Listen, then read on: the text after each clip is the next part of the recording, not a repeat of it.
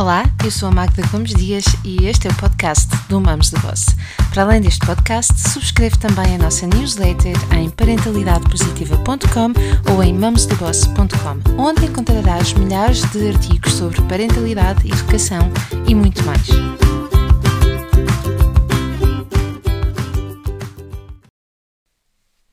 Olá, viva gente boa! Inteligência emocional. Acredito que seja um dos pontos que a maior parte dos pais deseja que os seus filhos desenvolvam e tenham, tenham em si. E nós não precisamos de dar aulas aos miúdos, não precisamos de os sentar numa mesa a explicar o que é inteligência emocional. Ainda que para a gente graúda, que como eu não aprendeu na infância o que é isto da inteligência emocional e de sermos emocionalmente inteligentes, já connosco é um bocadinho diferente porque nós precisamos de aprender as coisas de forma distinta. Portanto, uh, Hoje aqui nós vamos ver uh, como é que nós podemos trabalhar a questão da inteligência emocional com os nossos filhos de uma forma leve, muito simples e eficaz. E fica a dica. Uh, precisamos nós também de aprendermos, e aqui sim, sentados a uma mesa, o que é isto da inteligência emocional e como é que nós uh, podemos ser, nós enquanto pais e adultos, emocionalmente mais inteligentes, porque isto só nos vai trazer melhor bem-estar, mais benefícios em todas, todas, todas as esferas da nossa família, da nossa família e da nossa vida. E quero também que saibas o seguinte. Um, estes pontos que nós aqui vamos ver são importantes, são simples de serem aplicados, mas acredita que ninguém consegue ensinar a inteligência emocional se não for emocionalmente inteligente. Bom, vamos a isso? Então, vamos lá. Nós precisamos de aumentar, para sermos emocionalmente mais inteligentes, precisamos de aumentar a literacia emocional. Primeiro, porque nós somos palavra, não é? Nós construímos-nos através da palavra.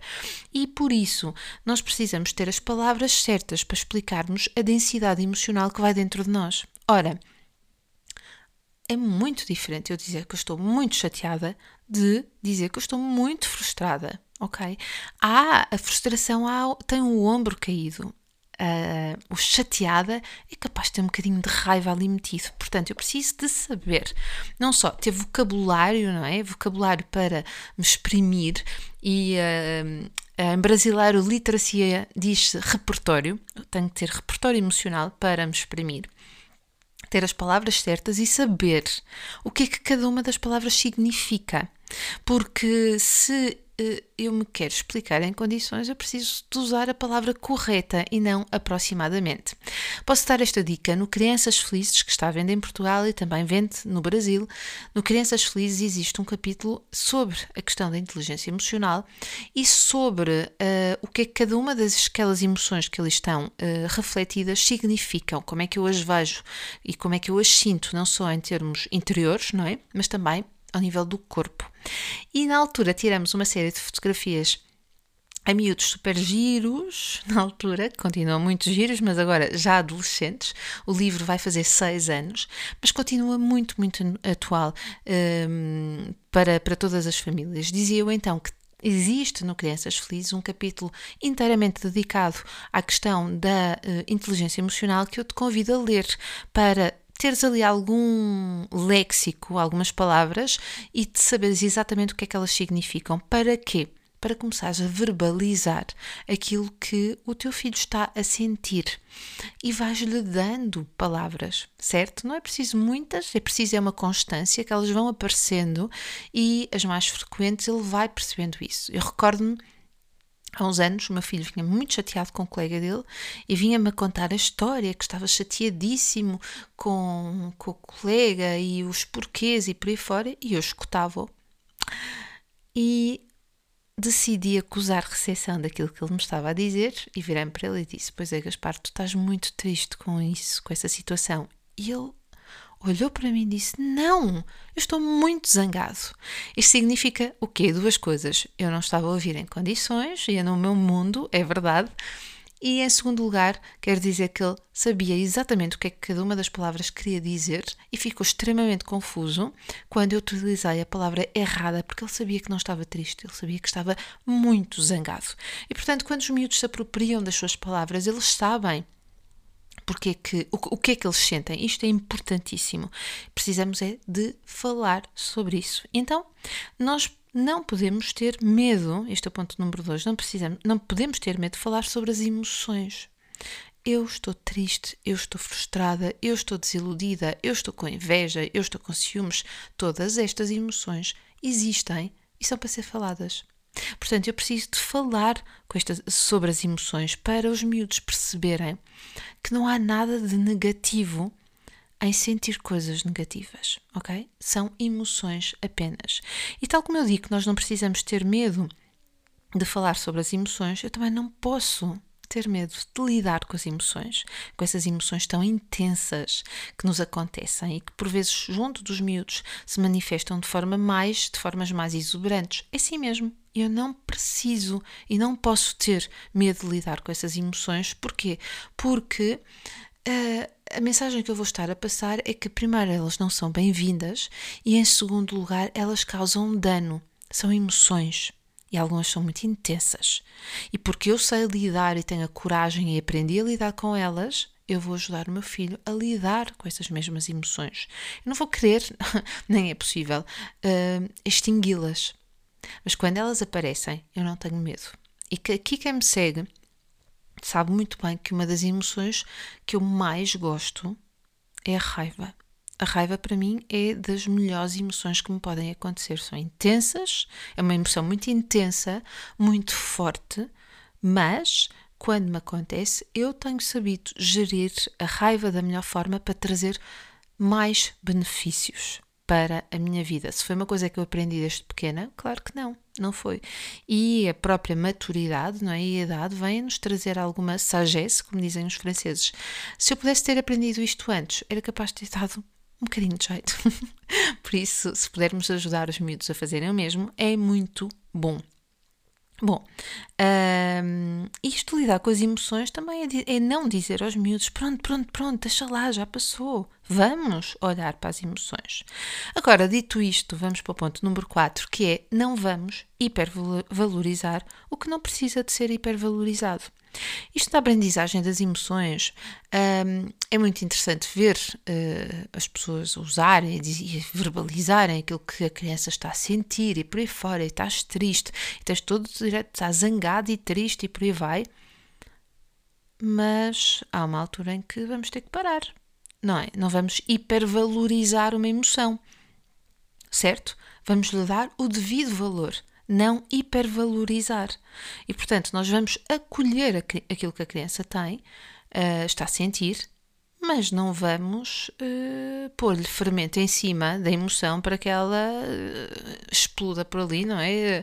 Uh, saia, ganhe, ganhe uma amplitude que não tem. Não é preciso isto. Portanto, há que ter algum cuidado nesta questão de hipervalorizar desculpa, de valorizar para não cairmos no erro de hipervalorizar, porque depois a criança um, aprende a não desvalorizar.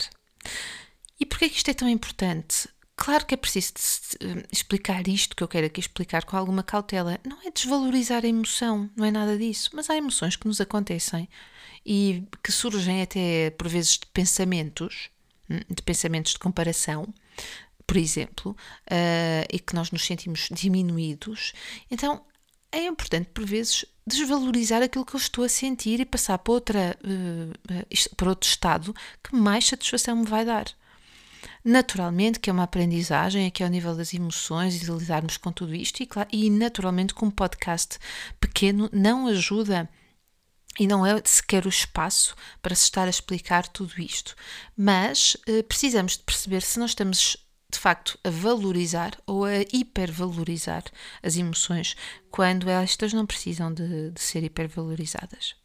Ponto número 5, e vamos uh, para este e depois para mais dois, é necessário sermos emocionalmente honestos para os miúdos verem como é que isso se faz.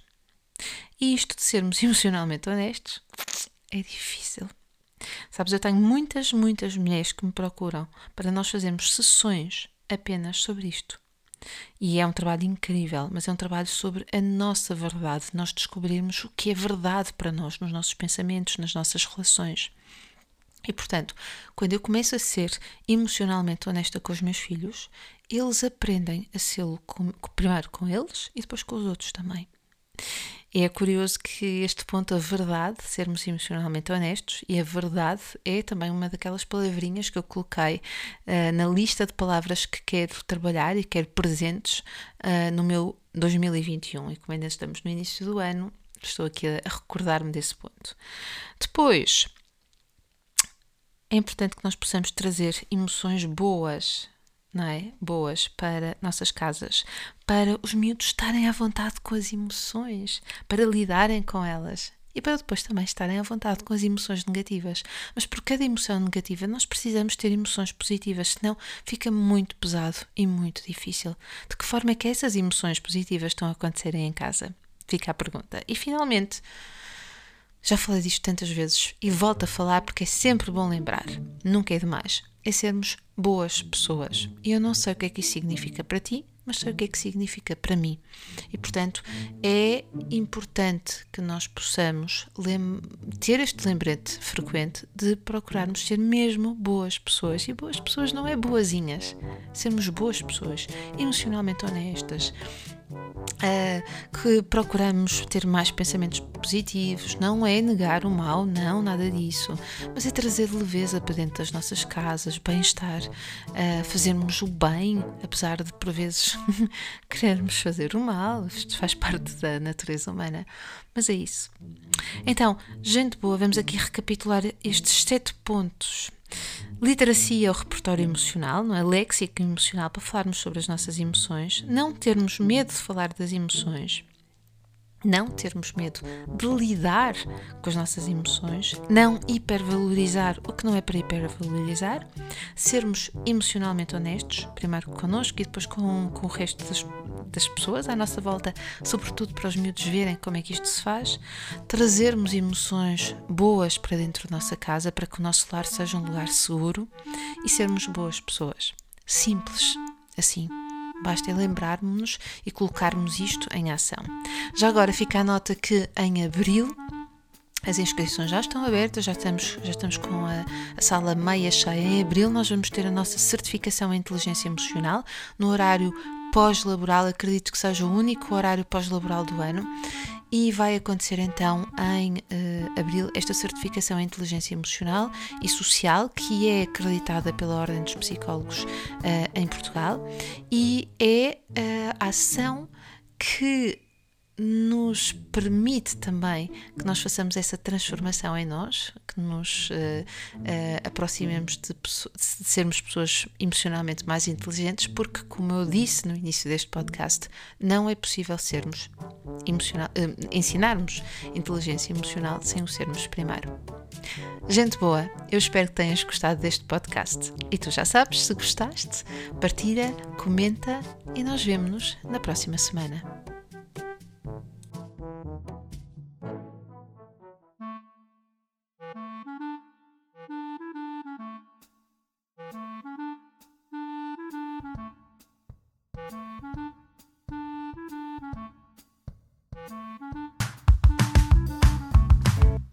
Gostaste deste podcast? Então deixa os teus comentários e lembra-te de partilhar também nas tuas redes sociais. Subscreva a nossa newsletter em parentalidadepositiva.com ou em mamosdaboss.com. Nós vemos-nos na próxima semana.